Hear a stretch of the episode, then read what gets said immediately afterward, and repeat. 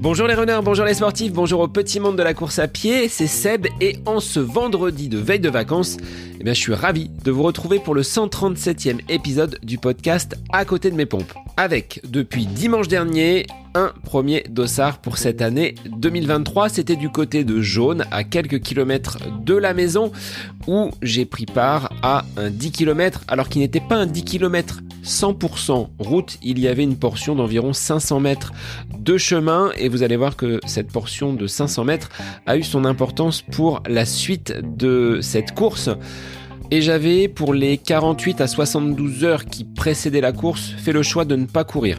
J'ai juste fait une petite séance de rappel le samedi après-midi avec 2-3 fractions à haute intensité, mais pour le reste, ça a été du repos quasi total.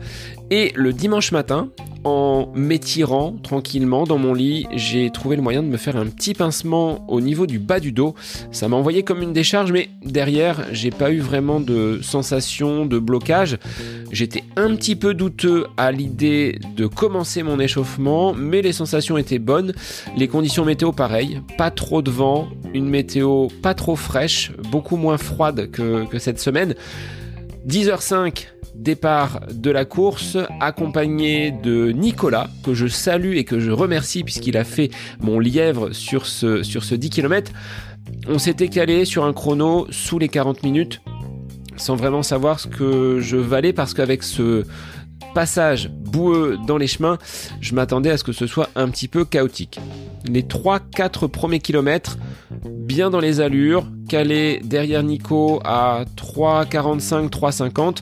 Ça se passait bien jusqu'à ce début du cinquième kilomètre où là, euh, le passage boueux, j'ai complètement baissé de pied. Mon allure est descendue de 3,50 à 4,30 Autant dire que pour relancer après cette portion dans les chemins, dans les passages de tracteurs, dans la boue, pour certains c'était assez facile. Hein. Je me suis fait remonter de, quelques places, euh, j'étais totalement à l'arrêt et j'ai peiné à retrouver mon souffle après euh, ce, passage un petit peu compliqué. Nicolas m'attendait, mais euh, le cardio était monté et ça a été difficile derrière de pousser sur euh, ces mêmes allures qu'en début de course. J'étais plutôt autour de 3,55 et Nico m'encourageait kilomètre après kilomètre. Donc je passe la ligne d'arrivée en 39 minutes 10 à une douzième place, donc c'est quand même euh, un classement et un chrono qui valide le mois de janvier écoulé qui a été très dense, très riche. Je pense qu'il me manque encore un petit peu de longueur, mais les vitesses, j'arrive quand même à les tenir et à les atteindre. Et ça, c'est encourageant pour ce mois et demi qui se profile jusqu'à ce semi-marathon du côté de Chartres le 19 mars prochain. Petite déception quand même parce que s'il n'y avait pas eu ce passage boueux, bah, je sais pas ce que ça aurait pu donner. Sur le plan du, chrono, j'ai estimé hein, perdre entre 30 euh, et 40 secondes. Peut-être que je n'aurais pas tenu jusqu'au bout des 10 km sur ce rythme-là, mais je m'en contente. Il y a quelques mois de là, si vous m'aviez dit que sur une course de rentrée, je serais proche d'un top 10 et que je passerais sous les 40 minutes, voire proche des 39 minutes, une course en plein hiver, sur un terrain qui n'est pas forcément propice à la performance, eh bien j'aurais signé tout de suite. Donc je m'en satisfais totalement. Après cette course et après deux mois bien chargés, décembre et janvier, je suis passé chez ma chiropracteur pour euh, un petit check-up avant de reprendre l'entraînement sur cette fin de semaine. Euh, le début a été relativement cool, deux petits footings, une séance de renfort avec mes athlètes du mercredi. Donc le moral est bon, je me sens bien plus mobile sur le bas du dos et sur les fessiers qui étaient vraiment très contractés au regard des séances et du volume d'entraînement sur les semaines passées. Donc j'aborde cette période de 15 jours de vacances pour moi avec euh, une bonne énergie et puis il y aura, je pense, beaucoup, beaucoup de séances de sport et de course à pied pour cette quinzaine. Cap sur Chartres, le semi-marathon, le 19 mars prochain.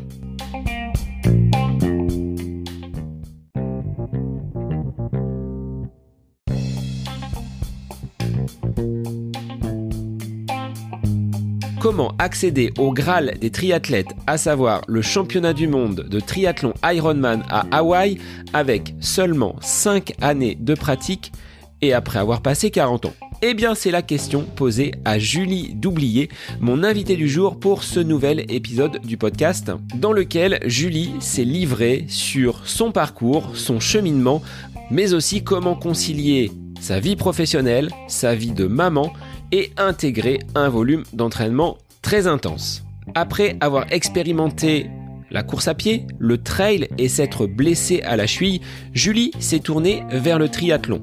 À l'aube de ses 40 ans, elle participe à sa première course, à savoir l'Embrunman. Son esprit de guerrière et de compétitrice la pousse vers l'Ironman et c'est à Aix, lors de l'été 2022, qu'elle décroche son sésame pour participer au championnat du monde Ironman du côté de Kona sur l'île d'Hawaï.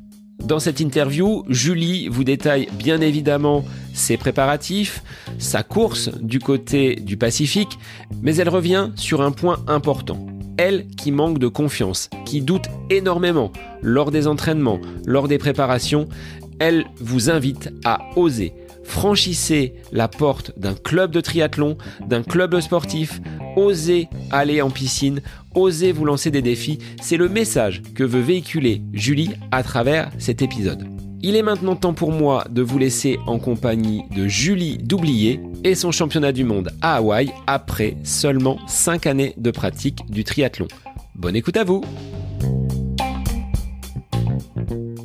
Bonjour Julie, merci d'être l'invité du podcast à côté de mes pompes aujourd'hui. Alors on va essayer de voir comment une mère de famille arrive à pratiquer son sport, l'ayant conduit ce sport, le triathlon, jusqu'au championnat du monde à Hawaï en octobre dernier. Tout d'abord, bienvenue sur le podcast. Eh ben, merci beaucoup pour ton accueil. Donc, euh, moi, je suis Julie Doublier et euh, j'habite à Cré dans la Drôme et je suis commerciale dans la fourniture industrielle. Voilà. Est-ce que cette pratique euh, du triathlon était nouvelle pour toi ou est-ce que tu pratiquais d'autres sports auparavant?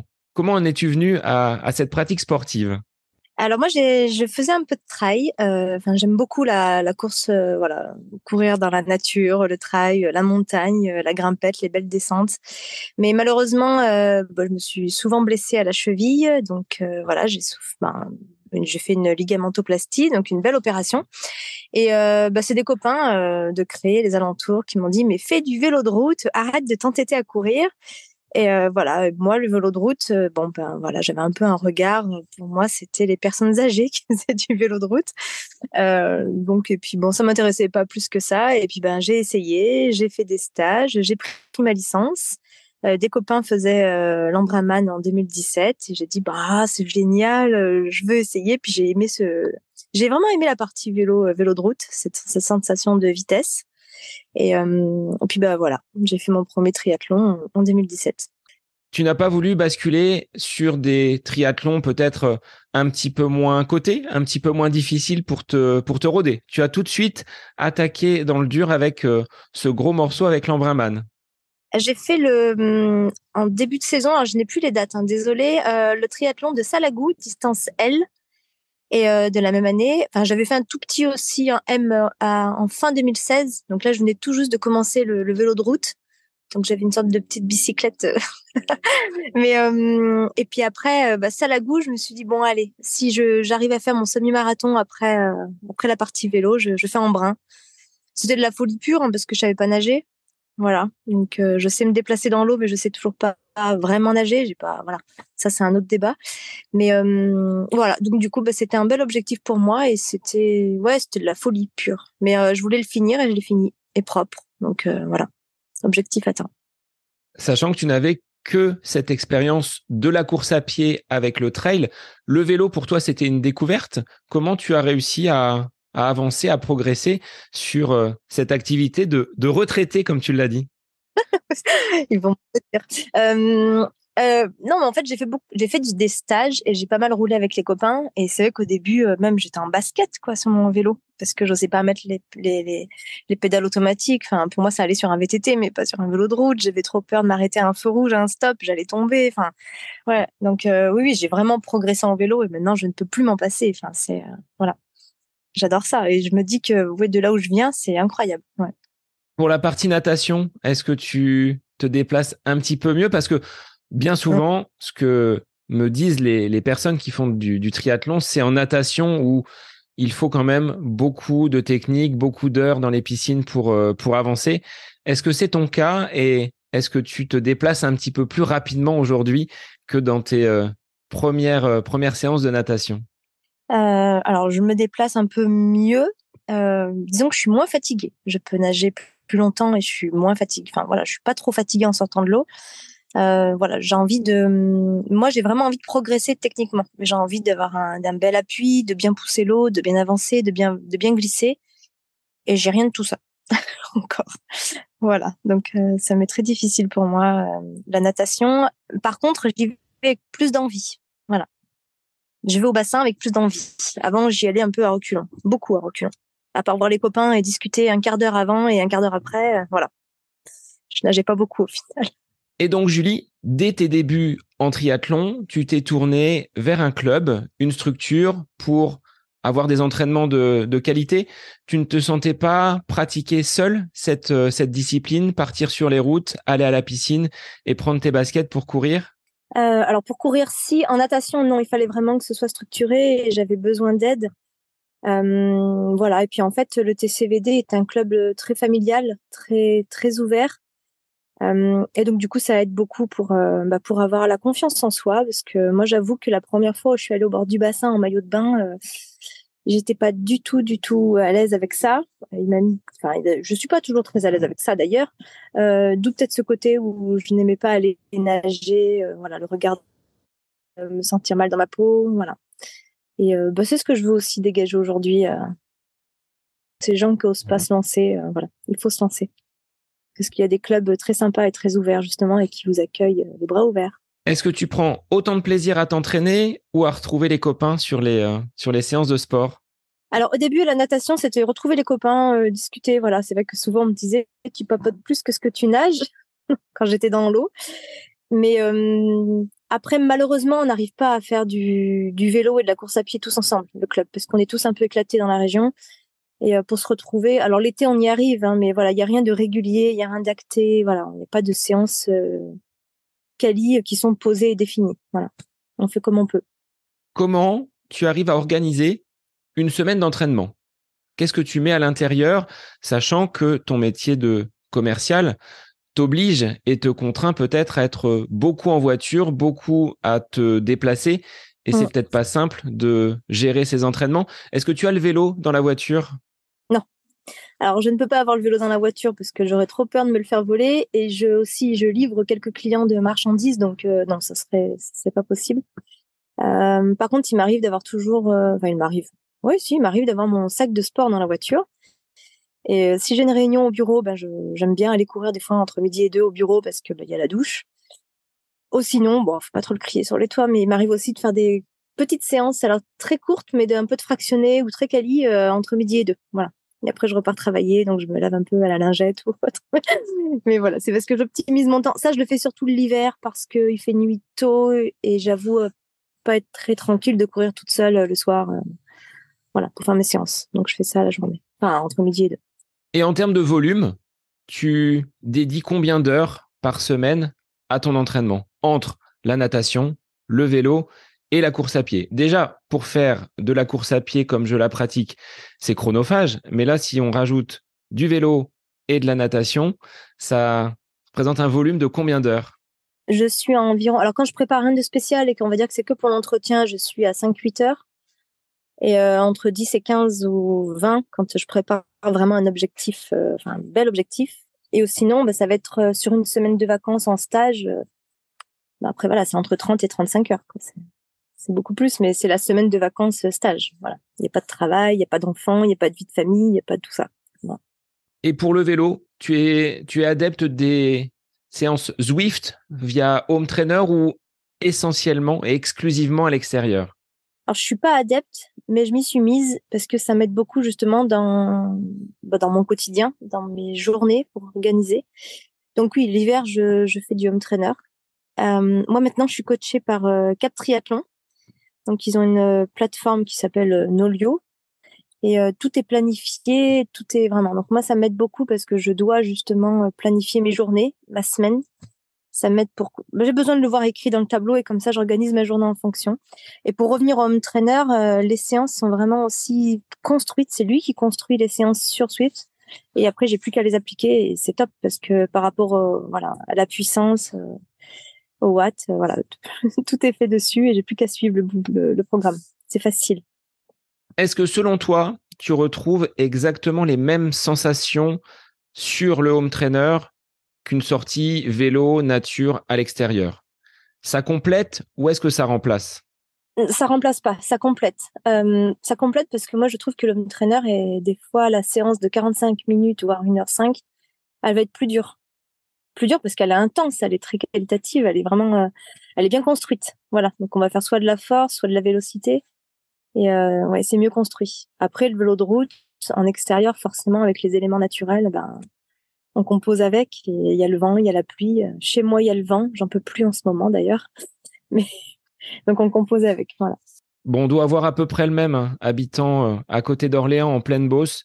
Bah, il y en a toujours. Et moi, le vélo, il est plutôt accroché au mur que euh, bah, sur, euh, sur les routes du Loiret. Je suis assez réfractaire au vélo quand il y a beaucoup de vent et comme il y en a toute l'année, c'est, c'est compliqué pour moi d'en, d'en faire régulièrement. Oui, après, bon, après, moi, ça m'a aidé pour avoir du coup le vent, mais bon. Tu disais, je réalise donc euh, l'entraînement via via Nolio et ensuite tu organises ton ton planning de la semaine. Donc c'est le sport qui rentre en premier dans ton planning avant le avant le boulot? Euh, je peux pas dire oui parce que on sait jamais qui écoute. Non mais non, je plaisante. Euh, non, le, boulot forcément sera prioritaire. Euh, c'est normal. Par contre, euh, puisque je sais, par exemple, bah, aujourd'hui j'ai une autre natation ou j'ai une autre course à pied, est-ce que je peux avoir du bi quotidien aussi? Il faut que ça rentre. Voilà. Donc la natation, elle sera euh, de 7h à 8h le soir. Euh, si j'ai une séance de fractionné, bah oui, je vais me la caler entre midi et deux. Voilà, je vais essayer. C'est pas tous les jours, mais en tout cas, j'essaye. Mais de le savoir et que ce soit écrit, moi, ça m'aide énormément pour planifier mes journées. J'en ai besoin. Tu as besoin de ce cadre pour être guidé et avancer à la fois sportivement et professionnellement. Oui, et au niveau de famille aussi, c'est quand il faut emmener euh, son fils au foot ou quand il faut l'emmener pour des rendez-vous euh, divers euh, pour l'école, pour les études. Enfin, il y a plein de choses. Il y a plein de rendez-vous à gérer, médical et autres. Ouais, donc faut que ce soit, faut que ce soit posé. J'ai pas trop le, enfin, j'ai pas le choix d'anticiper mes journées en fait. Comment tu fais semaine après semaine? Parce qu'il y a toujours des imprévus, des choses qui ne se passent pas comme peut-être tu l'aurais souhaité. Comment tu gères l'imprévu dans ces cas-là? Tu zappes la séance? Est-ce que tu euh, dis bah finalement celle-ci je la fais pas? Ou est-ce que tu rattrapes tard le soir, tôt le matin? Alors je je rattrape jamais une séance qui n'est pas faite. Mon coach m'a dit non, on fait pas ça. Donc euh, tu me le dis on compose avec après. Mais ça me rend un peu dingo de pas faire ma séance. J'avoue que surtout quand je suis en période de compète. Euh, voilà, là si c'est aujourd'hui que je fais pas ma séance, je vais pas en faire tout un drame. Voilà. Mais j'aime bien quand tout est bien réglé, euh.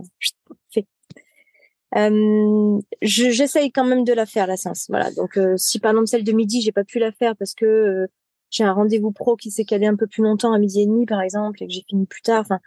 Je vais la faire le soir, de nuit à la frontale. voilà. Mais j'aime pas trop. J'ai un peu peur. je l'avoue. Hein, voilà. Donc du coup, ça me. Mais je le fais quand même. Alors tu disais, si je la fais pas, ça me ça m'agace, ça m'énerve. Il y aurait pas un petit côté accro derrière tout ça? Parce que là, tu, c'est trois sports, c'est pas un seul sport. Mais euh, de ne pas pouvoir pratiquer une séance, ça te, ça te met en rogne? Ça me met en rogne parce que j'ai peur de mal faire et j'ai peur que ça bah, j'ai peur que ça me porte préjudice pour, euh, pour le jour J, quoi. Voilà. J'ai peur, euh, ouais, j'ai, ouais, j'ai peur que je me dise, comme des fois mon coach me dit, t'es fatigué, faut le dire. Enfin, et en fait, moi, j'ose pas dire parce que je dis, ouais, mais si je lui dis, il va m'en enlever. S'il m'en enlève, je vais être moins performante. Bon, on rentre un peu dans un cercle. Voilà. Bon, il faut savoir que mon coach, c'est mon chéri, alors forcément, je peux pas lui mentir.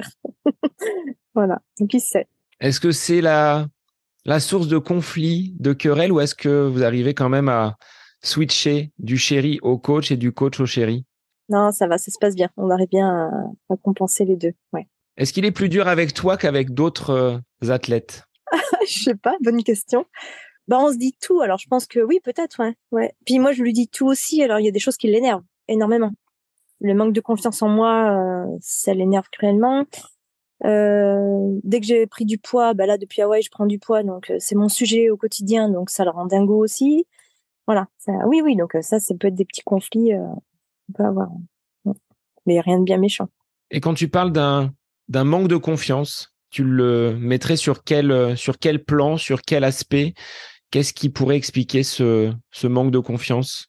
C'est ça qui est, qui est fou, c'est que hum, je fais un travail sur moi, hein, vraiment, euh, sur ça, parce que j'ai du mal à l'expliquer. Euh, D'arriver là où je suis arrivée au niveau de triathlon en seulement euh, quelques années, je me dis que c'est fou. J'ai fait un travail de, de, dingue finalement. Quand je suis en compétition, quand j'ai un dossard, euh, bah je sais pas, il faut que je, faut que je franchisse la ligne. Bah déjà en, meilleure position, pourquoi pas, mais surtout aussi en arriver propre. Quand je dis arriver propre, je veux pas arriver à l'agonie, quoi. mais j'aime me mettre hors de moi et j'aime être à fond dans ma course. Et par contre, quand je suis en mode entraînement, je me mets à douter, mais euh, voilà, là, je vais jamais y arriver. Je doute tout le temps. Et là, aujourd'hui, je me dis, j'ai quand même fait les championnats du monde à Hawaï et je suis arrivée propre, comme je le voulais. C'est mon expression, mais ça vaut ce que ça vaut. Mais voilà, je suis arrivée bien. Et aujourd'hui, je regarde les photos, je regarde tout et je me dis, ouais, mais c'est pas moi qui ai fait ça, en fait. Je me dis, mais non, mais c'est pas moi, c'est une autre personne. Et c'est là où des fois je me dis mais je je je, je suis pas bien quoi. c'est fou. Voilà. Et je veux en fait aujourd'hui, bah j'aimerais aujourd'hui aider, euh, aider à mon petit niveau, mais voilà, dans mon entourage, j'ai des filles qui me disent "Waouh là là, mais t'es un peu un modèle." Alors moi, ça me dérange énormément ce terme. Enfin, ça me dérange. Je, je, je veux pas l'entendre parce que c'est pas vrai. Mais elles me disent "Bah, t'as réussi à faire ça entre ta vie, entre ta vie de perso, les enfants, euh, ta vie de famille, le boulot et euh, t'es à faire tout ça et moi j'aimerais bien et moi j'ose pas me lancer pour un triathlon une distance M ou L enfin voilà. Et moi j'ai envie de leur dire mais en fait il y a de la place pour tout le monde. Et il faut oser voilà. Faut vraiment oser et arrêter les préjugés. Et, je suis pas une fille euh, bah très grande. Je, suis petite. Et euh, je suis pas voilà je suis pas longue je suis pas fine je suis pas athlétique euh, j'ai pas le corps parfait d'une nana qu'on voit sur Instagram euh, qu'on voit tous les jours sur les réseaux sociaux et et quand tout pour elle et quand tous les sponsors qu'elles veulent et euh, parce qu'elles sont bien foutues. Et ben moi non je suis pas comme ça et je le suis pas du moins. Et bah mine de rien on y arrive quand même. Voilà. Je je sais pas si je m'exprime bien mais, je me dis qu'il y a de la place pour tout le monde et que si on veut et ben on, on, y arriver on, peut essayer on peut se lancer voilà aller à la piscine en maillot de bain ben moi c'est encore un défi aujourd'hui et ben voilà je le relève quand j'y vais voilà Enfin, j'aimerais que les filles, elles osent se lancer. Bah, les garçons aussi, d'ailleurs, mais on parle souvent des filles. Voilà, faut se lancer. Est-ce que le regard des autres, pour toi, est encore euh, gênant? Le fait de voir une fille qui arrive avec son vélo sur une ligne de départ euh, d'une course, est-ce que ça t'a valu quelques, quelques remarques désobligeantes? En ne te sentant peut-être pas à l'aise et pas à ta place sur euh, ces, ces triathlons auxquels tu as pris part Oui, oui. Oui, j'ai fait des triathlons, je vais pas les citer parce que voilà, mais je suis avec mon petit vélo euh, et puis du coup je vois des filles ou qui arrivent avec du matériel de fou furieux. Enfin et puis déjà bah, déjà d'une il y a l'esthétique. Alors je sais que ça c'est un truc de fifi peut-être, mais voilà elles sont hyper grandes, elles ont des jambes qui n'en finissent pas et oh là là mais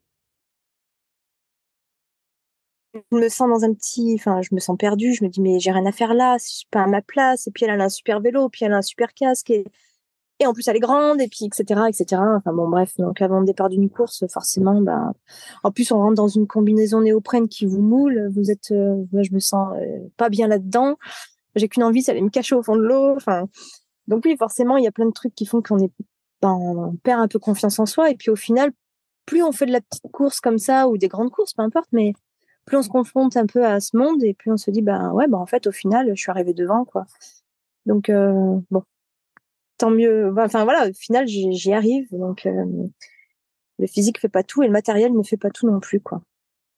De ta première course, est-ce que tu pensais, après avoir franchi cette première ligne d'arrivée sur ce premier triathlon que tu as accompli, arriver quelques années après jusqu'à ce championnat du monde du côté d'Hawaï?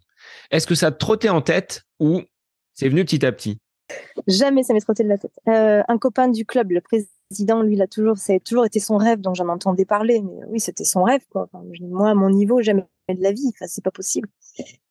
Et puis, bah, j'ai fait Embrun, j'ai fait d'autres euh, triathlons, j'ai fait aussi pour mes 40 ans, je m'étais dit, donc c'était en 2019. J'ai fait, euh, je voulais faire le label Ironman, donc j'ai fait un Ironman à Francfort. Pourquoi Francfort? Parce que c'était le seul que j'ai trouvé où on nageait pas en mer, parce que j'avais peur de nager en mer. Voilà, vu mon niveau. Et du coup, j'ai fait celui-ci, ça s'est bien passé. Enfin voilà, mais sans aucune prétention de regarder quoi que ce soit sur les slots. Ou, enfin, j'étais à milieu de ça. Enfin, après, j'ai refait en brun euh, là en 2021. J'ai fait un bon classement et puis j'ai enfin voilà. Après, j'ai après c'est mon chéri, hein, voilà, avec euh, Cap Triathlon, on a fait pas mal de stages et puis après il a mis un peu le doigt sur le vrai entraînement avec la plateforme comme je disais tout à l'heure et, c'est vrai que ça aide beaucoup et, là on s'est dit bon bah allez on tente, euh, on fait Aix, donc Aix-en-Provence, c'était la première fois qu'il y avait le full sur Aix-en-Provence. D'habitude c'est 15 73 et, euh, et puis ben j'y suis allée. Je dis bon bah si je, fais le l'Ironman, puis on verra ce qui. Mais voilà, j'en ferai pas tout un monde si j'ai pas le si si je suis pas première quoi. Il faut finir première pour avoir le slot et, et ben j'ai été première. Voilà. Alors de ce premier Ironman du côté de Francfort jusqu'à cette qualification pour les championnats du monde sur laquelle on va on va revenir ensuite, on se prépare comment pour un Ironman? Parce que là on n'est pas sur un triathlon L M voire un, un, triathlon un petit peu plus un petit peu plus grand. Là, on est sur 3 km 8 de natation, 180 km en vélo et un marathon derrière. On l'intègre comment dans ton dans son quotidien Ça a nécessité combien justement de semaines, de, de mois de préparation pour le premier à Francfort? Après, tu as, je pense, euh, l'expérience d'une première course, mais déjà pour ce premier, est-ce que tu as eu des craintes, des doutes? Tu le disais tout à l'heure, hein, à l'entraînement, je suis quelqu'un qui doute beaucoup. Mais là, pour prendre le départ de ce challenge, parce que là, c'est un gros challenge d'accomplir un Ironman, comment tu as procédé? Alors déjà, il faut savoir que moi j'ai fait en brun, donc là en, mode bon découverte, hein, mais voilà. Mais c'était de la montagne. Voilà, en brun il y a quand même du dénivelé. En marathon il y a aussi du dénivelé, mine de rien. Ça paraît pas sur le papier, mais il y a quand même trois fois la montée euh, dans la ville au sommet là-haut. Ça fait bien mal. Un Ironman c'est beaucoup plus plat. Bon, il y avait quand même 1500 voilà sur euh, sur les 180 à Francfort, mais c'est relatif. Bah, voilà, c'est un vélo de chrono, c'est pas le même, euh, c'est pas le même vélo, c'est pas la même course à pied non plus. Mais l'entraînement, il s'est bien passé. J'ai fait des longues sorties, des stages et surtout des longues sorties vélo, mais pas tant de course à pied au final. On sait pas, je me suis pas, je me suis pas cassée en fait en course à pied. J'ai fait beaucoup beaucoup de vélo et puis de la natation du mieux possible, c'est tout. J'ai essayé de m'entraîner je trouve que les charges d'entraînement sont plus plus hautes maintenant. Enfin, peut-être parce que mon corps est capable de les encaisser aussi. Est-ce que tu as une répartition un tiers, un tiers, un tiers au niveau des trois sports, c'est-à-dire un tiers d'entraînement natation, un tiers d'entraînement vélo, un tiers course, ou est-ce que ça va être en fonction également de ta, forme du moment, de, de l'envie, ou est-ce que tu poses quand même des fondamentaux sur une semaine d'entraînement? Alors, euh, donc ça, c'est le coach qui me met tout. J'essaye de faire euh, deux à trois séances de natation par semaine. Après, ça va dépendre. Je suis désolée de l'été-hiver. Là, par exemple, home trainer, je vais en avoir, je crois, cette semaine trois ou quatre. Et pareil, trois ou quatre de, de course à pied. En fait, j'ai du sport tous les jours. En fait, mais plus de course à pied peut-être en ce moment. Tu ne t'accordes pas de, de jours de repos. Il y a vraiment de l'entraînement tous les jours. Si, si, il y a une journée de repos. Euh, là, d'ailleurs, je crois que c'est dimanche. Mais ça dépend. Oui, mais il y a une journée de repos. Sur ce premier Ironman à Francfort, tu l'as bouclé en combien de temps? Est-ce que tu t'étais fixé un objectif ou est-ce que là, pas du tout, tu partais un peu à l'inconnu, l'objectif étant de, de le terminer et de le finir? Je n'ai pas mon temps. Je sais pas mon. Euh, l'objectif, c'était de, de le finir. Oui, oui, finir. Et ça m'était difficile parce que d'ailleurs, les deux copains qui sont venus avec moi, eux, ont abandonné au marathon. Euh, je sais pas si tu te rappelles, c'était la canicule en 2019. Euh, c'était le même jour que l'Ironman de Nice. Nice, ils avaient réduit les distances. Et nous, à Francfort, il faisait euh, plus de 40 degrés aussi. Ils n'avaient pas réduit les distances. Et en plus, on n'a pas eu le droit de nager en combi. Donc ça, pour moi, c'était terrible. Donc euh, voilà, ça m'a porté vraiment préjudice parce que ben j'avais des pieds au fond de l'eau. Et non, après, je me rappelle pas de mon temps euh, de, Francfort. Pas du tout, d'ailleurs. Je l'ai pas noté, mais non, je pas. Mais ça s'est bien fini, oui, oui. En termes d'équipement, tu le disais tout à l'heure, hein, ce sont des combinaisons en néoprène. Alors, pas pour Francfort vu qu'il faisait trop chaud. Un vélo de, chrono. Quel budget tu as dû mettre pour euh, avancer justement et progresser sur euh, de, telles distances? Alors le vélo, on me l'a prêté, la combinaison, on me l'a prêté, les baskets, je les ai achetées, et la trifonction, c'était celle du club. Donc pas grand-chose. et euh, bah si, après le logement et le déplacement, voilà. Mais je me rappelle plus trop le, budget, mais c'était... Non, ça allait, franchement, ça allait. Merci, bah c'est parce que mon club aussi, le TCVD, m'avait bien aidé.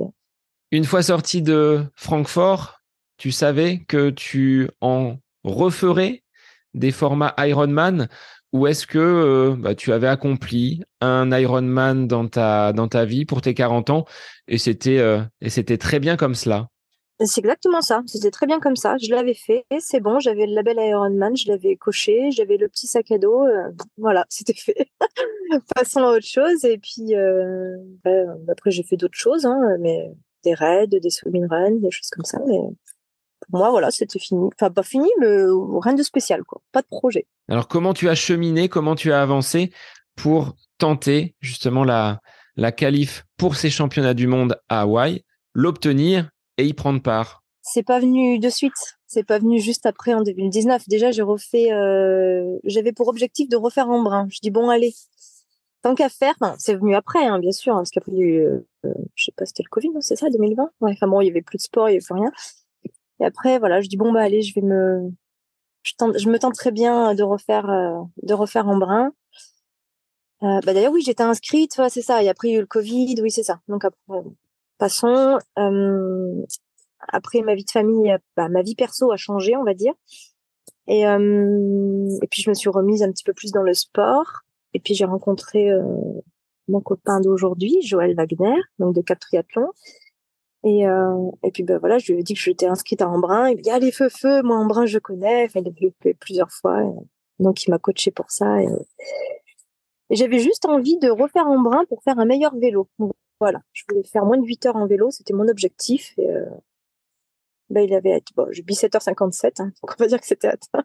voilà, non, j'ai fait un, très bon, une très belle course à Embrun. voilà, je suis très contente de, de ma course. Avec des pédales automatiques cette fois-ci. Ah plus avec les baskets posées sur les, euh, sur les pédales. là, j'avais un, un, bon petit vélo que j'ai toujours d'ailleurs. Et non, non, là, j'étais bien entraînée, un bon vélo et puis euh, du bon matos. Ouais. J'ai pu nager en combi, donc c'était cool aussi. C'était une belle course et euh, je, m'en rappellerai. Ouais, en. Bah, en plus, il y a mon classement, c'est avec huitième femme, du coup, ça me, ça me parle. Deuxième, deuxième vétéran derrière Carrie Lester donc elle la championne. Hein, donc euh, forcément monter sur un podium à côté d'elle, c'était hyper euh, hyper intimidant et ouais, je m'en rappellerai. C'est bon pour la confiance, ce genre de de réalisation, d'objectifs atteints, de monter sur un podium pour une course que tu avais préparée, que tu souhaitais euh, mmh. refaire. Là, ça doit ça doit faire du bien au moral. Oui, ça fait du bien au moral, ça c'est sûr. pour la prise de confiance en soi aussi et Bon après, hein, des fois c'est bien, je devrais le mettre en gros euh, dans ma voiture justement, moi qui suis toujours sur la route. J'ai fait ça, j'ai fait ça. Voilà, confiance en toi. Tu l'as fait. Donc derrière Embrun 2021, tu as choisi, tu t'es orienté vers une course qualificative. Là, l'objectif des championnats du monde commençait à être euh, dans ta tête, ça commençait à être euh, possible ou là encore tu t'es laissé porter en disant on verra bien et euh, advienne que pourra alors on a bon, voilà une, bière en entraînant une autre hein, parce qu'on est un peu un peu apéro on s'est dit bon allez on s'inscrit enfin je m'inscris à Aix et puis on s'est mis avec Joël à regarder un peu euh, les temps de référence mais bon puisqu'il n'y avait pas eu avant de foule sur Aix on peut pas comparer non plus donc euh, on peut pas trop savoir mais on s'est dit bon allez on tente on tente et puis mais voilà, j'en parlais à personne. Enfin, j'allais pas à Aix pour euh, chercher un slot. J'y allais pour parce que les copains y allaient. Euh, on a fait un déplacement à, plusieurs. Enfin, c'était c'était ça. C'était voilà un déplacement copain et puis on verra ce qui viendra. Et, et c'est pendant la partie vélo qu'on m'a dit t'es première cette catégorie quoi. Et là j'ai fondu en larmes pendant la course. elle n'était pas finie donc il fallait pas lâcher. Mais donc sur Aix tu finis Première féminine, c'est ça? Première de ma catégorie. Première de ta catégorie, d'accord. Cinquième femme au scratch. Donc là, j'étais euh, assez surprise parce que moi, on m'aurait dit tu fais top 20, waouh, c'était parfait. Donc euh, cinquième et première de ma catégorie euh, groupe d'âge. Voilà. Donc quand je suis partie, bah, j'ai su en vélo, donc j'ai essayé de garder ma place. Et quand je suis partie au marathon, j'ai posé le vélo, enfin on part à pied et Là, ça allait plus du tout. J'ai dû m'arrêter net, une barre, une barre au milieu du ventre, comme jamais j'avais eu. Et là, ça allait pas du tout, du tout. Je marchais, je courais, je marchais, je courais. Et en fait, je pense que je cherchais un peu les copains autour de moi pour me rassurer ou pour me plaindre, peut-être. Je sais pas. Enfin, peut-être pour me plaindre, ouais. De la douleur que j'avais. Et puis, euh, et puis après, bah, c'est vrai que de, revoir Joël et qui m'a boosté. Allez, euh, remets-toi dans ta bulle comme tu sais faire, parce que ça, on se comprend quand on dit ça. Mais c'est parce qu'on fait de la méditation et voilà, on se remet un peu dans cet état. Euh, oublie les autres. Pense à ta course, pense à toi et euh, inspire, souffle euh, voilà, moi ça fonctionne comme ça, j'inspire l'air qui est bon et je souffle ce qui est mauvais, je souffle ce qui est mauvais. Bon, c'est mes, petites euh, voilà, hein, c'est mes moi ça m'aide en tout cas. Et je suis repartie et j'ai fait un très bon marathon. Ben, même je suis encore un peu surprise du temps, mais un très bon marathon. Alors, ça doit être difficile, justement, sur des courses comme celle-ci, puisque les concurrentes qui participent dans la même catégorie d'âge que toi à la compétition, bah, tu ne les connais peut-être pas, tu ne sais pas euh, qui vaut quoi. Quand tu parles de slot, c'est vraiment ce, ce jeton, ce, ce graal à aller, euh, à aller chercher. Il n'y a que par ces courses-là, labellisées Ironman, que tu peux te, te qualifier pour atteindre les championnats du monde. C'est ça, c'est ça, tout à fait. Et il faut savoir que, hum, par exemple, moi je suis première, mais imaginons que je veux pas le slot parce que soit je l'ai déjà ou parce que je ne veux pas aller à Hawaï eh ben je je le prends pas. Donc ils vous appellent après au micro le lendemain, ils appellent votre nom et soit vous vous dites oui je le prends, soit non. Et si c'est non, ben ça le donne à la deuxième, à la troisième, à la quatrième, etc. Moi je m'étais dit en tout cas c'est soit je suis première et, je le prends, mais si je suis deuxième et que même si la première le prend pas, moi je le prends pas. Enfin voilà, c'était mon deal. Je vais pas faire euh, tout ça euh, si j'ai le slot parce que les filles devant ne le veulent pas. Voilà tu voulais le, le mériter sur, euh, sur le vélo, sur la natation et sur la course à pied, pas sur euh, tapis vert. C'est ça. Je voulais, bah, ah, c'était à ma façon. Après, euh, ça c'est mon point de vue. Hein. Parce que je savais l'argent qui allait être en jeu derrière. Je dis bon, ben, si j'y vais, c'est parce que voilà.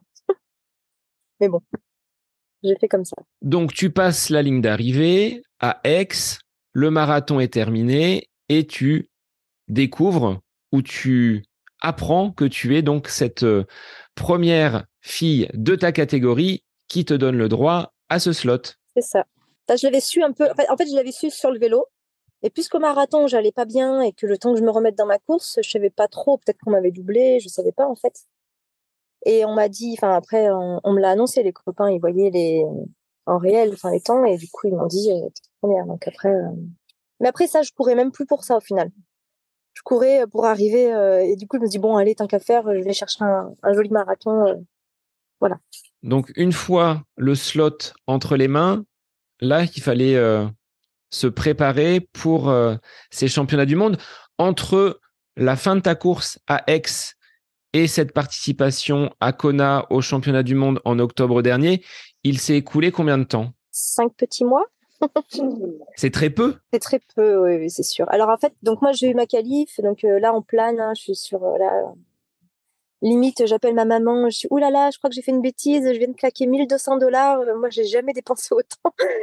donc bon, et puis voilà, bon comme dit ma mère, hein, on n'a qu'une vie, donc fonce ma fille. Et en fait après, je suis passée dans un état de doute et de et de remise en question, et là j'ai eu une gros, un gros coup de blues alors que j'aurais pas dû parce que j'avais tout pour moi. Bah, la recherche de sponsors, de partenaires, comment j'allais financer mon projet, et puis avec quel vélo je vais y aller. Il me faut un super vélo, je peux pas y aller avec mon petit vélo jaune. Enfin, je me suis dit, il me faut un vrai vélo de chrono, puis il faut que j'en, ça serait bien que j'en ai un à moi aussi pour une fois quand même. Enfin, voilà. Et puis du coup, bah, la machine, la machine était lancée et je suis passée un peu par toutes les phases. Euh, bah, déjà, il fallait que je me repose parce qu'on on peut pas réattaquer l'entraînement si on n'est pas reposé. Et mais moi, d'avoir arrêté l'entraînement, ben, psychologiquement, je pense que j'étais pas bien aussi.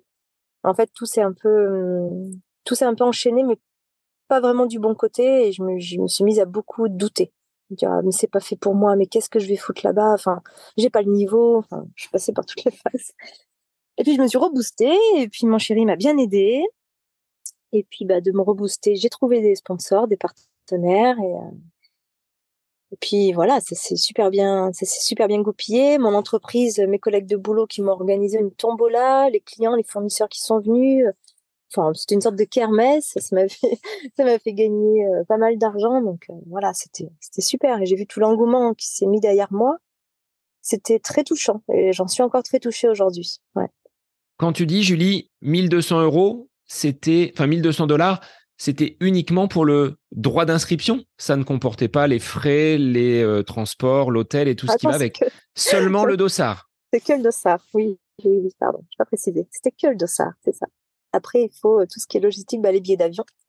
Euh, bah, les billets d'avion, se loger sur place. Moi, j'ai fait appel à une agence, c'est l'agence Berthelemy Voyage à Valence, et heureusement, parce qu'ils m'ont bien aidé. Voilà.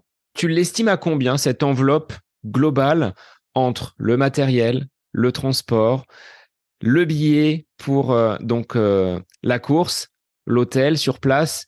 Et je suppose qu'on reste pas deux jours sur place. On en profite peut-être un petit peu euh, avant et après pour aussi s'acclimater. Tu vas nous dire comment tu as comment tu as procédé, mais à la louche, combien tu tu penses avoir dépensé pour ce projet Ironman championnat du monde du côté de Kona?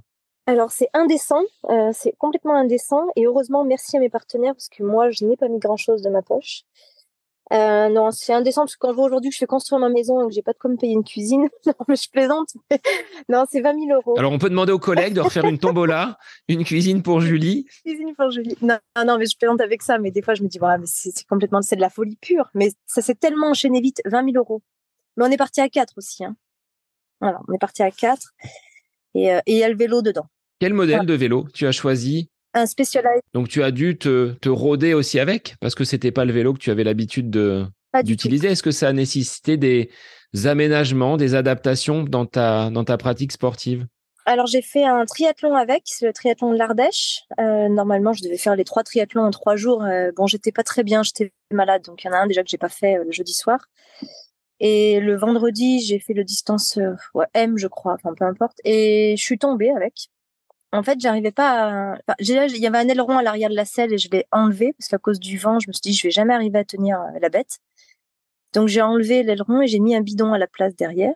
Et en voulant prendre mon bidon euh, faux plat montant, un peu, un peu de vitesse, j'ai guidonné. Je sais pas ce que j'ai fait.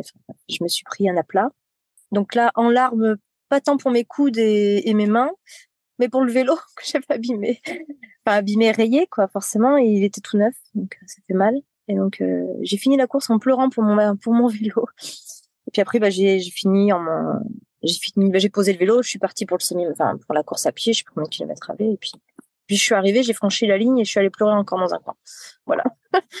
non, le vélo, il était j'ai dû en faire pas mal d'heures parce que j'avais du mal un peu à voilà, le poste de pilotage très plat, je savais pas faire mais voilà, ça s'est bien fait finalement. En termes d'entraînement sur ces cinq mois avant, euh, avant Hawaï et juste après donc euh, ce sésame décroché du côté de Ext. Comment tu as euh, fonctionné? C'était triathlon, Ironman, matin, midi, soir, tout, tout le temps, tout le temps, tout le temps? Tu ne pensais qu'à cela? Il y a un an, pendant une période, je voulais plus qu'on m'en parle. Je voulais, voilà, je voulais plus qu'on me parle. Je voulais pas qu'on m'en parle.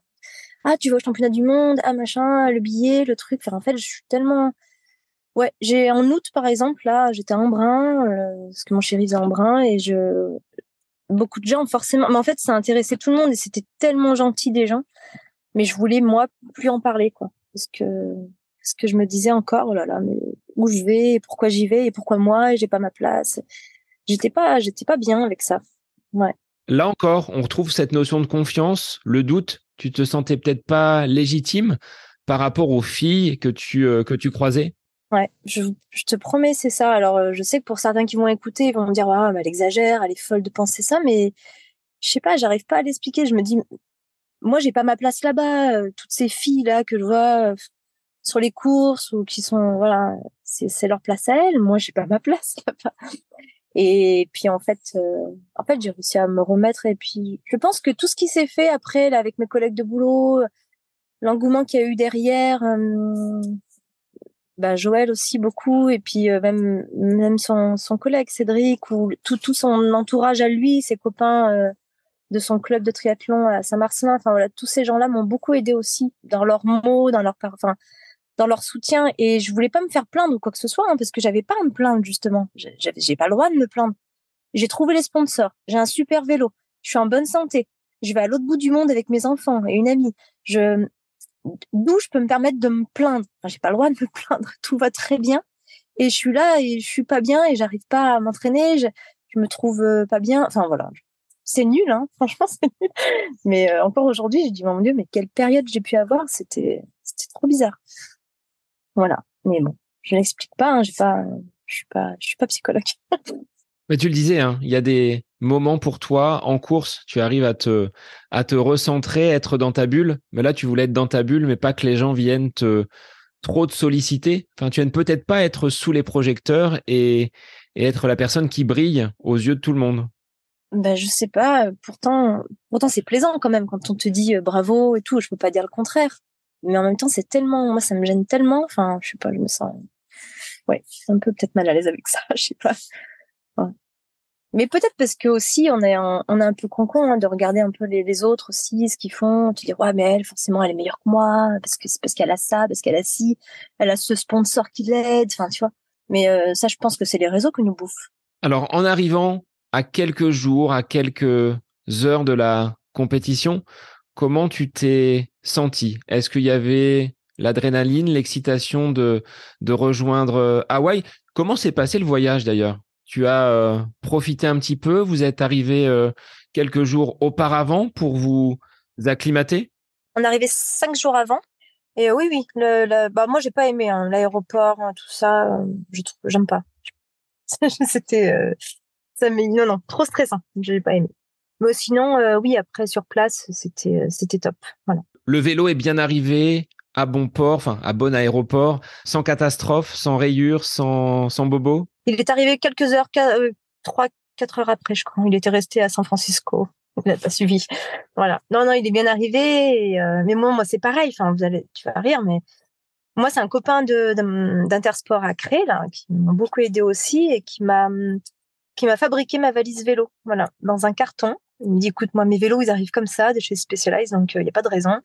Donc, il m'a mis des tasseaux sur des renforts sur tous les angles. On a mis des roulettes. Euh, il m'a mis euh, à l'intérieur pour protéger le cadre. Il m'a tout expliqué trois fois pour démonter, remonter le poste de pilotage. Parce que ça, j'avais une peur bleue de pas y arriver. Et puis, euh, et non, le vélo est bien arrivé. Le carton un peu, bon, un peu amoché, mais pas plus que les valises dures. Donc, j'étais la seule à Hawaï avec mon carton. Les autres, ils avaient tous des vélos dans des boîtes magnifiques. C'était drôle. Et tu as su le monter? Il n'y a pas eu de souci au niveau du poste de pilotage? Non, pas de souci. Nickel. Je l'ai bien remonté. Ouais. Mon fils m'a bien aidé. En fait, j'avais fait des vidéos, donc on faisait euh, étape 1, étape 2, enfin, on faisait tout nickel. ça s'est bien passé. Je suis tout de suite allée rouler avec. Euh, nickel.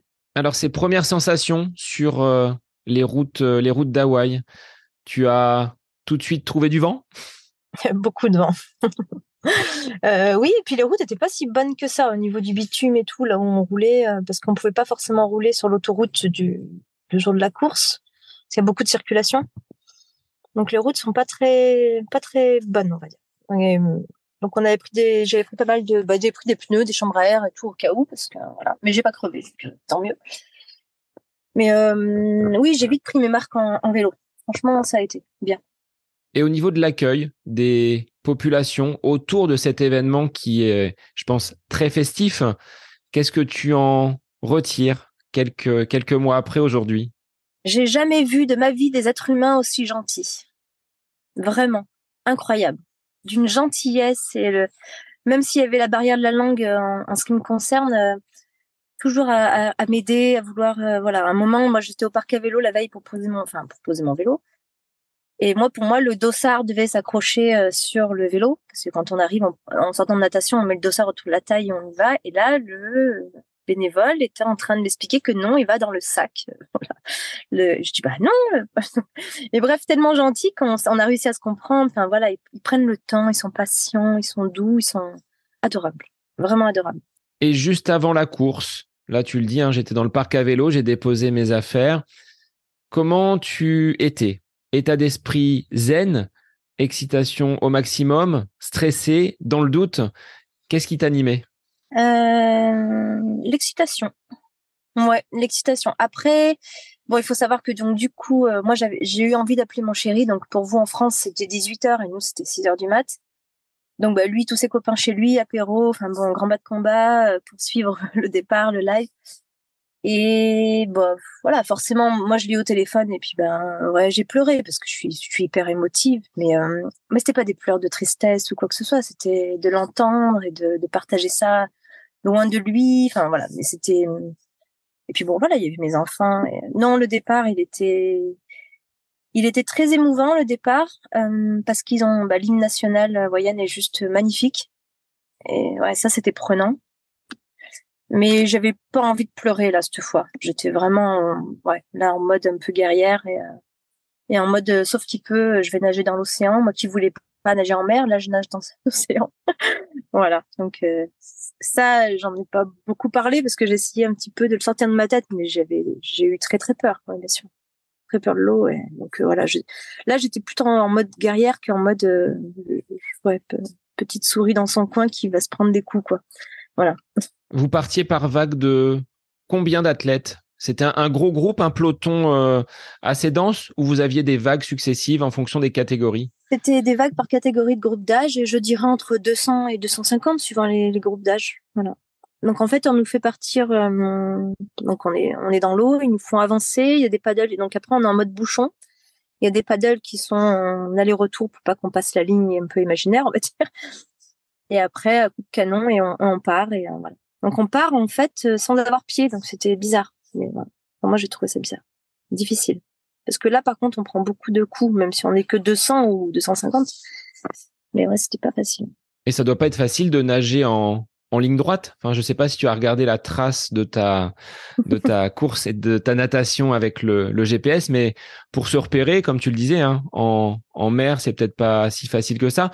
À quelle température était, était l'eau? Est-ce que c'était quand même euh, agréable ou relativement froid? Ah non, elle était chaude, on n'avait pas de combinaison encore. Décidément, euh, moi je fais des Ironman où j'ai pas de combi, donc je dois chercher les problèmes. non mais là je savais pas quand j'étais préparée. Euh, donc je sais plus la température de l'eau, mais elle était, elle était très très très chaude. Enfin, elle était chaude, elle était bonne. Après, moi la natation, elle est Enfin, j'ai essayé de me mettre dedans tout de suite. Et puis, bah, après, j'ai vite, j'ai vite lâché l'affaire. Parce que j'ai vite compris que ça n'allait pas aller du tout, du tout. Euh, en fait, toutes les vagues, on avait des bonnets de couleurs différentes suivant les groupes d'âge, les vagues. Et en fait, à chaque... déjà, il y avait des vraies vagues à propos de vagues. donc là, c'était compliqué pour moi. Donc euh, euh, voilà, j'ai essayé de nager malgré ça. Et les groupes derrière, euh, chaque fois, me rattrapaient. Je dis putain, c'est pas possible quoi. Encore des bonnets d'autres couleurs. Donc ça veut dire qu'il y a d'autres gens qui sont, enfin, toutes les cinq minutes, toutes les cinq secondes. Je sais pas quand toutes les secondes que ça partait, mais bref, en tout cas, il y en a eu beaucoup, beaucoup qui m'ont rattrapé. Et à chaque fois qu'il me rattrapait, bah, je prenais des coups.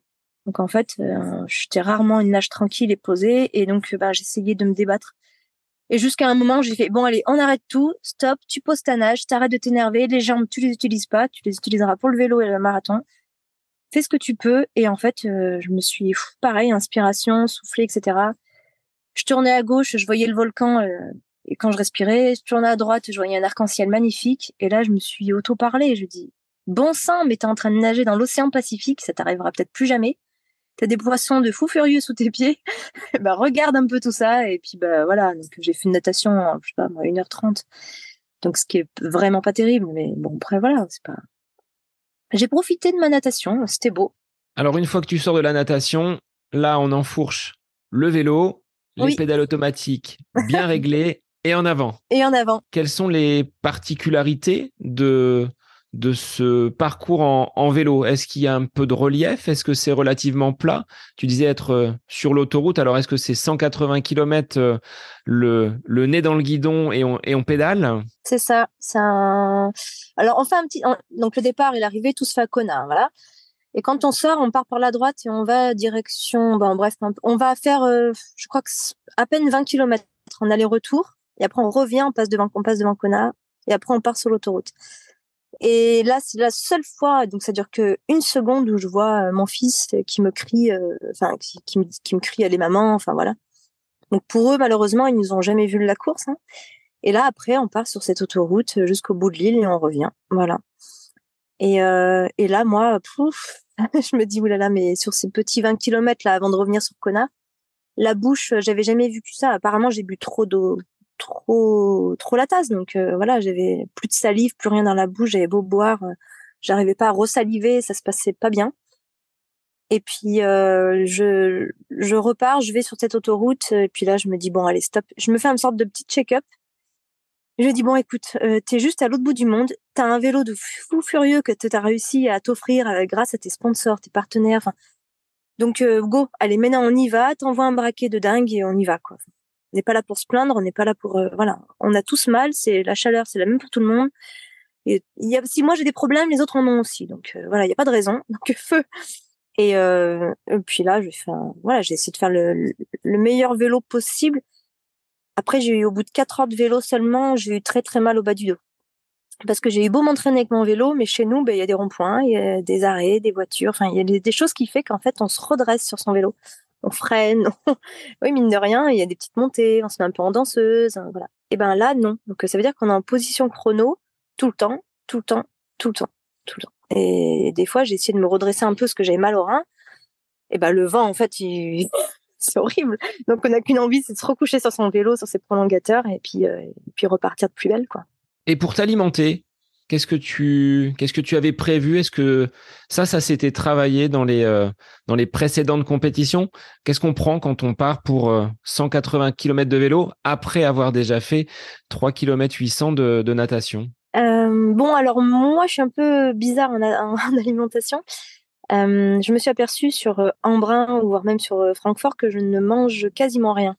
J'arrive pas à manger les gels, les pipettes, tout ça, j'y arrive pas. Je mange des demi-bananes en course parce que ça fond bien sur le palais, voilà, en bouche, ça, j'arrive bien à le digérer aussi. À éplucher sur le vélo, c'est pas facile. Non, mais les bénévoles, ils te la donnent. Euh, c'est des demi-bananes, hein, c'est des toutes petites en fait. Et ils vous la, franchement, ils vous les donnent bien. Voilà. Non, non, il n'y a pas de, y a pas de peau en fait. Ils donnent direct.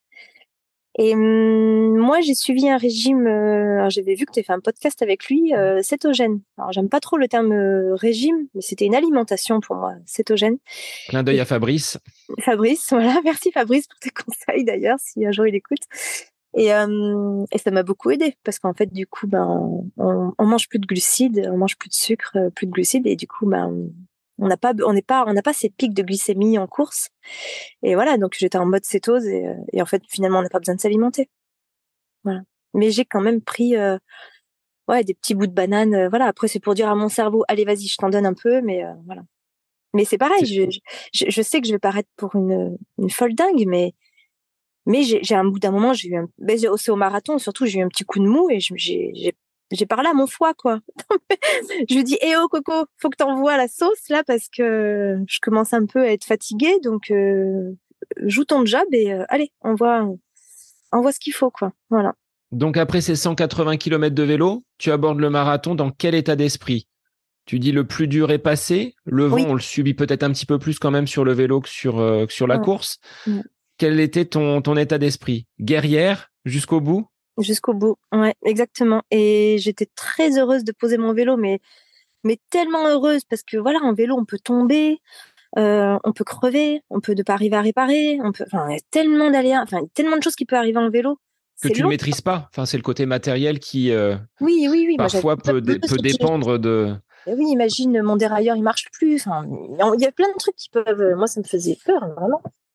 Et après le marathon, ben voilà, il faut que le corps tienne, mais il n'y a, a, pas de problème technique, c'est pas de technique matérielle, on va dire. Voilà. Donc non, quand je suis partie au marathon, euh, j'étais la plus heureuse du monde. Là. Mais j'ai eu un gros coup de mou. Ouais. comment tu fais? Alors ça, c'est des triathlètes qui pourraient me répondre également pour recommencer à courir après avoir fait une aussi grosse session de vélo. J'ai jamais fait 180 km en vélo, mais j'ai déjà expérimenté l'alternance vélo et enchaîné par de la course, et tu as l'impression d'avoir deux poteaux à la place des, jambes. Comment on arrive à se remettre finalement en action après avoir pédalé, mouliné et ne pas avoir eu euh, euh, la même utilisation, les mêmes fibres musculaires pendant un, temps aussi long? Reprendre la course, c'est dur.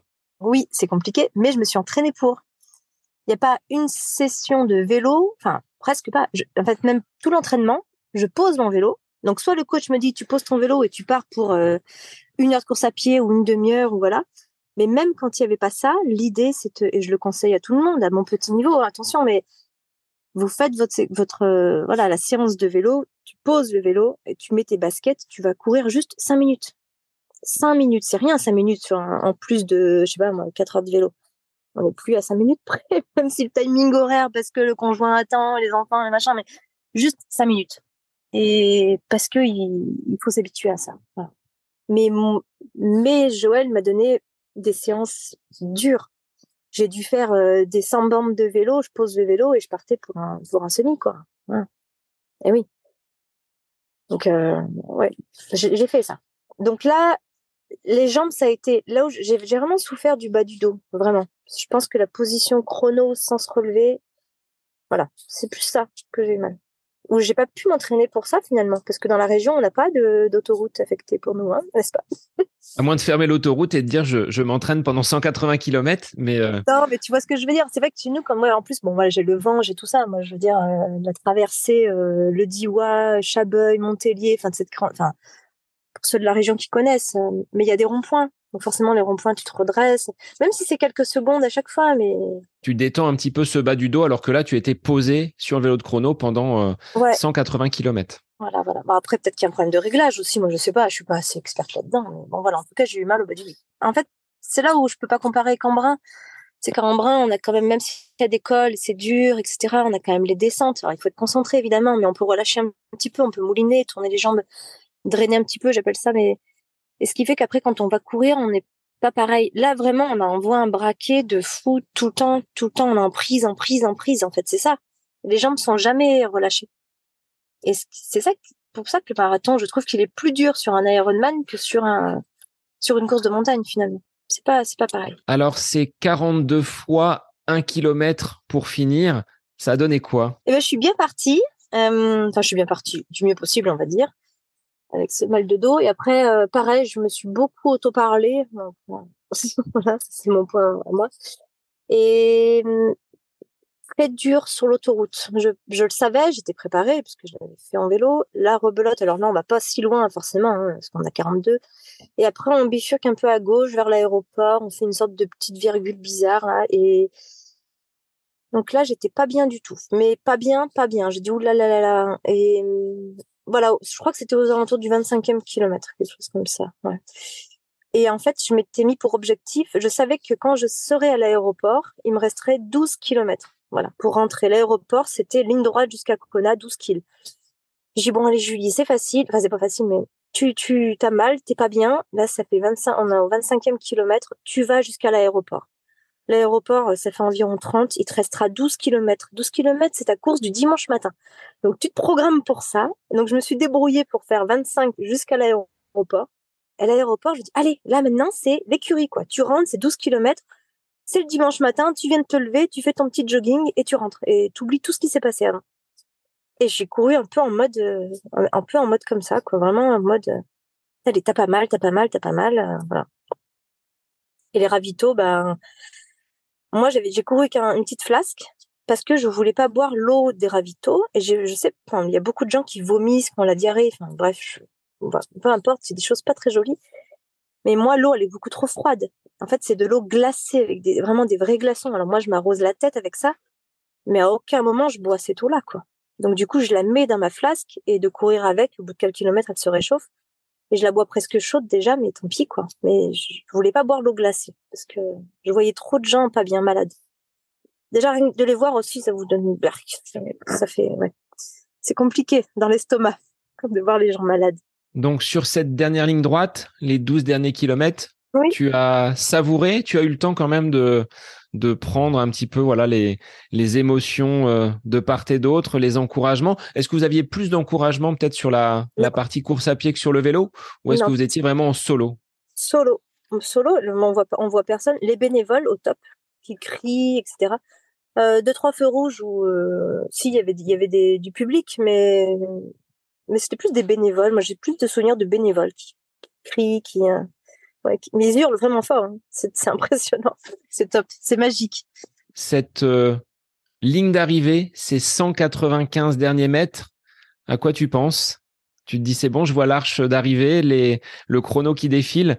Est-ce que le chrono est si important que ça? Non, tu t'étais peut-être pas forcément fixé sur un chrono? Non, zéro chrono. Non, non, franchement, euh, non, non, pas de chrono. Et ouais, non, c'était magique. Bah, déjà, ce qui était beau, c'était tous ces drapeaux. Euh, bah, de, tout, de tous les pays. Donc ça, toutes ces nations qui étaient là, c'était magnifique. Et, euh, Après, je suis déçue, c'est que j'ai pas vu mes, mes enfants à l'arrivée. En fait, euh, j'ai des vidéos, où ils me crient, ils crient pour que je les regarde, et en fait, j'entends pas. Je les vois pas tellement la foule, euh, la foule crie aussi. Et ouais, donc après, non, je franchis la ligne. Et, tout de suite, les bénévoles viennent vous attraper, vous emmènent. Enfin, ouais, c'est c'est chouette, quoi. Mais oui, la, ligne d'arrivée, non, j'en ai un très bon souvenir. Franchement, un très bon souvenir. Juste, voilà, j'aurais, j'aurais aimé voir mes enfants euh, tout de suite. Mais bon, voilà, c'est pas, c'est pas grave. Pour reprendre ton expression, est-ce que tu as fini propre? J'ai fini propre, oui. j'ai pas fini à l'agonie. Ouais, ouais, j'étais bien. Je marchais après. Euh, j'ai, voilà, j'ai tout de suite. Euh, bah, après, quand j'ai vu mon amie Laurine et puis les enfants, donc un peu après, j'ai tout de suite appelé mon chéri au téléphone. Voilà, plus c'était tôt le matin, n'est-ce pas? Mais euh, du coup, voilà, oui, euh, j'ai pu appeler. Non, ça allait bien. J'étais, la plus heureuse du monde. Hein, voilà, c'était top. Au niveau du classement, ça a donné quoi alors? Dans ta catégorie euh, d'âge chez les féminines Est-ce que tu, est-ce que tu sais à quel à quel rang tu t'es tu t'es classé? Oui, alors j'ai alors en fait déjà pour revenir quand je suis passée en vélo et mon fils me dit t'es 187e. Donc donc là c'était j'avais déjà la natation et j'avais que 20 km dans les jambes juste le petit aller-retour. 187e de ma catégorie de groupe d'âge. J'avais pour consigne, j'avais dit à mon fils, tu me donnes que mon classement de mon groupe d'âge. Voilà, le reste, forcément, je ne peux pas rivaliser. Mais je voulais juste savoir mon groupe d'âge. Et quand il m'a dit 187e, j'ai dit, non, c'est pas possible, on devait être à peine 200 dans ma catégorie de groupe d'âge. 187e. Putain, mais en fait, du coup, je dis, ouais, mais je suis dernière, en fait. voilà. Et donc, euh, ouais, ça m'a, je dis, bon, allez, écoute, c'est pas grave. Enfin, toute façon, c'était voilà, c'est à ce moment-là que j'ai fait le check-up. T'as ton bon vélo, t'as ta scie, tout ce que je disais tout à l'heure. J'ai mais en fait, c'est pas grave, enfin, feu, quoi. Et j'ai fini cinquantième de mon groupe d'âge. Voilà. Donc, euh, donc oui, c'est oui, bien. Enfin, euh, voilà, j'aurais fini plus, c'était pas grave. Hein. Voilà. Et deuxième française. Donc euh, ça, ça me fait plaisir parce que voilà, deuxième française de mon groupe d'âge, ouais, c'est Je suis contente de, de ça. Après, j'avais aucune prétention. Franchement, rien d'y aller, déjà, c'était énorme. Euh. Est-ce que sur place, tu as quand même réalisé que tu étais au championnat du monde et que tu avais fait quand même une course qui n'est pas accessible euh, au commun des, des, sportifs qui pratiquent le triathlon tous les jours? J'ai vraiment réalisé ça, euh, le, le, défilé des nations. Ouais, j'ai trouvé ça très, oh, très impressionnant. Je dis oulala, ah, mais c'est moi qui suis sous le drapeau français, enfin avec les autres évidemment, mais ouais, ça fait un petit quelque chose de se dire, euh... ouais, le défi des nations m'a fait quelque chose, j'avoue, ouais. Euh, assez fier même, si je peux me permettre, ouais, j'étais, j'étais contente d'être là. J'ai bon allez, on, on, assure maintenant. Et le retour alors, le retour dans la Drôme, comment s'est-il, euh, s'est-il passé? Tu as coupé, je pense, quelques quelques jours, quelques semaines au niveau de de l'entraînement ou pas du tout? Non, non, j'ai coupé. Euh, forcé, oui, non, j'ai bien coupé. Et euh, bon, après, voilà, quelques randos, quelques trails euh, comme ça pour s'amuser avec, mon chéri, mais oui, rien de rien de bien important. Le retour après quotidien, le retour, le retour au boulot. Bah déjà, pareil, le boulot, ils m'ont fait, un, fait un bel accueil, c'était rigolo. Et après, les journaux qui se sont mis à, bah, bah, le, journal crétois de ma petite ville, voilà. Après, j'ai les remises des récompenses de la mairie. Donc, ouais, c'était, c'était sympa, tout ça. Ça fait planer un peu. Euh. C'était, hum, bah, c'est pareil, c'est émouvant et c'est, c'est très touchant. C'est chouette. C'est chouette. Mais en même temps, après, euh, les journées défilent, les mois défilent et puis on se dit, oulala, mais, euh, et maintenant, qu'est-ce que je fais, quoi? Voilà. Et ça, ça fait mal. Alors, c'est la question. Qu'est-ce mmh. que tu fais et qu'est-ce que tu vas accomplir comme, nouveau défi, vu que tu as touché euh, du doigt ce que l'on peut interpréter comme le Graal du, du triathlète, aller au championnat du monde du côté d'Hawaï, c'est, je pense, euh, le sommet que ce que l'on peut attendre donc euh, en tant que sportif. Est-ce que tu as envie d'y retourner? Eh ben, à chaud, je t'aurais dit non, parce que je trouve que la course en elle-même, elle est pas terrible. Enfin, moi, je, je vais faire hurler les gens à dire ça, parce qu'il y en a, c'est leur rêve, mais Enfin voilà, moi cet aller-retour euh, sur une autoroute, ouais, non. Bref, c'est pas. Je trouve que j'ai visité l'île après dans sa largeur et c'est tellement joli, il y a tellement de choses à voir de l'autre côté et on pourrait avoir un peu plus de, de routes sympas. Enfin bon, voilà. Mais maintenant, peut-être que je me dis bon, si je peux faire mieux, why not À voir. Voilà. Mais, mais sans prétention, euh, voilà. Non, non. Et est-ce que tu as connu un, un côté un peu dépression, c'est-à-dire après cet objectif-là, de te dire bah aujourd'hui les journées sont fades, euh, faut que je retourne au boulot, faut que je retourne m'entraîner, mais mais pourquoi? Est-ce que tu as connu ce cet état d'esprit? Ah, Je l'ai bien connu, oui. Encore plus que entre les deux là, entre et Hawaï. Oui, ça n'avait rien à voir d'ailleurs. Euh, oui, oui, je l'ai encore un peu maintenant, je pense. Ouais. J'arrive pas. À...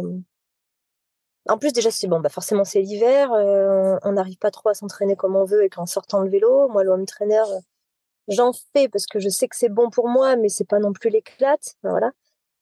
Et, euh, et ben après, je reviens au physique. Mais voilà, moi, perso, j'ai repris du poids. Enfin, alors, tout, mais c'est normal. T'as privé ton corps, blablabla. Bla, bla. Enfin, moi, j'entends tout ça. Moi, ça m'énerve. j'ai l'impression que plus ça m'énerve et plus je prends du poids. Enfin, bref. Et, hum, mais du coup, oui, j'ai posé, là, j'ai posé, j'ai posé des objectifs de course parce que j'en avais besoin. Il faut, faut que ça revienne, il faut que le moral. Euh... Je dis pas que le moral n'est pas bon, je dis juste qu'il y a un truc qui s'explique pas et on est un peu paumé en fait. Qu'est-ce qu'on fait maintenant et et pourquoi? Et puis j'avais peut-être des rêves et peut-être que je les ai pas encore accomplis aussi. Peut-être que j'en, que j'en fasse d'autres. Enfin bon, voilà. Et moi, j'ai attaqué le, le sport tard au niveau de mon âge. Donc, comme dit Joël, il me dit, t'es pas blessé par. Euh... Bah, je, je, je, viens pas d'un sport euh, voilà où j'ai pu me blesser avant, j'en ai pas fait. Donc... En dehors de la cheville, mais qui elle est, oui. est consolidée. Oui, oui. Il n'y a pas de traumatisme lié à une, une longue voilà. pratique du sport. C'est ça, exactement. Donc j'ai encore envie de continuer le, le triathlon, ouais, c'est sûr. Ouais. Et du coup, je me suis fait, euh, bah, je me suis préparé à quelques objectifs. Donc euh, l'Altriman, qui est un gros triathlon, euh, pareil, avec beaucoup de dénivelé euh, début juillet. Euh, je vais refaire l'Ironman Dex, mais le 73 cette fois. Bah, pareil, hein, pour accompagner mon copain et puis voilà, les copains aussi, les autres. Un championnat de France de triathlon, ça te, ça c'est possible, ça se, ça se tente? J'aimerais bien. En fait, euh, quand j'étais jeune adulte et que, enfin, ouais, non, pas jeune adulte, même adulte, quand j'ai eu mes enfants et que je me suis mis à faire un peu du trail et autres, euh, voilà, j'aimais bien les compètes, les courses de village, j'avais un niveau un peu sympa, enfin bon. Je dis, ouais, championne de France de trail, mais ouais, ça serait mon rêve, quoi. Bon, ben, je le serai pas, mais euh, je me dis championne de France dans ma catégorie groupe d'âge de triathlon, j'aimerais bien. J'aimerais bien, mais les distances sont pas faites pour moi parce qu'il y a plus de natation que, enfin bref, il y a trop de natation et pas assez de vélo. C'est 90 en vélo et 21 à pied. Donc c'est et je sais pas la natation, mais c'est un peu plus que la normale. Donc euh, bref, ça ne va pas pour moi parce que le temps pour rattraper il est, il est trop court. Alors Julie, est-ce qu'après tout ce cheminement, on peut dire que tu as plus confiance en toi? Est-ce que ça t'a aidé justement cette euh, accomplissement du côté d'Hawaï avec euh, Aix en, préambule, Francfort également auparavant? Est-ce que tu te sens mieux armé aujourd'hui? Est-ce qu'il y a toujours ce besoin de rentrer dans sa bulle pour euh, se, reconcentrer et avancer en mode guerrière? J'ai besoin de rentrer dans ma bulle pour faire une compète, oui. Parce que sinon, je pense que je vais je peux vite regarder trop aux alentours un petit peu et me dénigrer euh, moi-même. Et je veux plus ça, en tout cas. Voilà. Donc, mais j'avance, j'apprends, je grandis. Euh, voilà. Et je, la méditation m'aide bien pour ça. Mais oui, les courses que des fois, je, voilà, les courses que j'ai faites aujourd'hui, il faut que j'arrive à me dire, oui, c'est moi qui les ai faites. Euh, faut que j'assume et que je m'en sers pour me dire, euh, bah, tu peux peut-être faire ça parce que tu as fait ça. Voilà. Et j'ai réussi à gérer la logistique parce que partir à Hawaï, ça demande une logistique de dingue, financement et puis euh, au niveau mental et voilà. Et ça, des fois, je me le redis aussi. Quels seraient tes deux ou trois conseils à des personnes qui débutent et qui n'osent pas justement, quel que soit le sport, la discipline, mais le message que tu voudrais leur, euh, leur faire passer Ne pas regarder les autres, ne pas regarder les autres et, même si on n'est pas esthétiquement parlant athlétique, grand, beau. Enfin, je pense qu'on s'en fiche, quoi. Il faut faire, il faut faire les choses pour soi. et puis pour s'épanouir. Et, et je pense que le sport, pour ça, ça peut vraiment donner un peu plus de confiance en soi.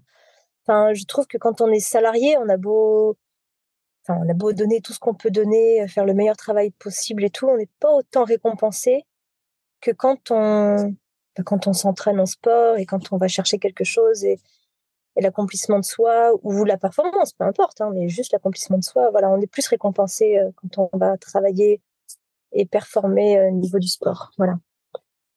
Mais euh, garder confiance en vous, enfin, ouais, c'est pas facile à dire. Hein, moi, que se dire ça, mais euh, enfin, foncez, même si on est débutant. Et je veux, ça me ferait du mal d'entendre des gens dire oh là là, mais c'est pas pour moi. Oh là là, mais c'est pas pour moi il y a de la place pour tout le monde. Hein. Voilà. Et même si euh, on, est mal à l'aise dans son maillot de bain au bord de la piscine, avec le coach qui vous regarde ou quoi, et ben voilà, il faut rentrer dans l'eau et puis y aller quoi.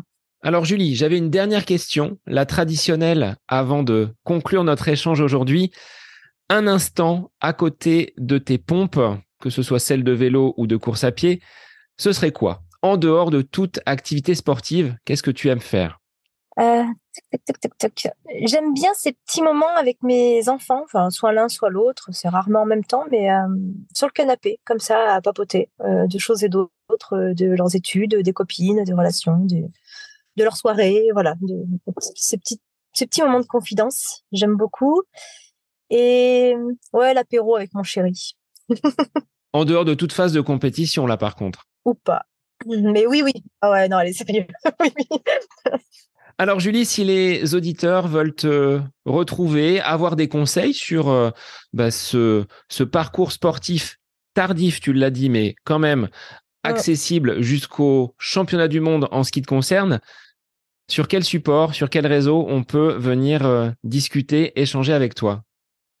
Euh, Facebook et Insta. Voilà. Instagram et Facebook, ouais, j'ai que ça. bon, bah, je remettrai les liens dans les notes de l'épisode.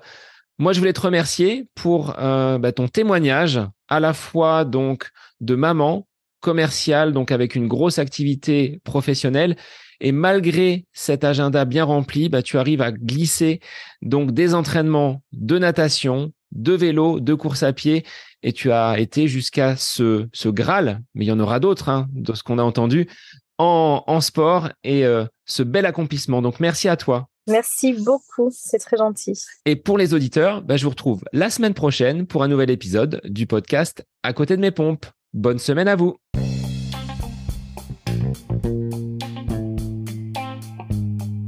J'espère que cet épisode avec invité vous aura plu. Je vous remercie infiniment de votre écoute.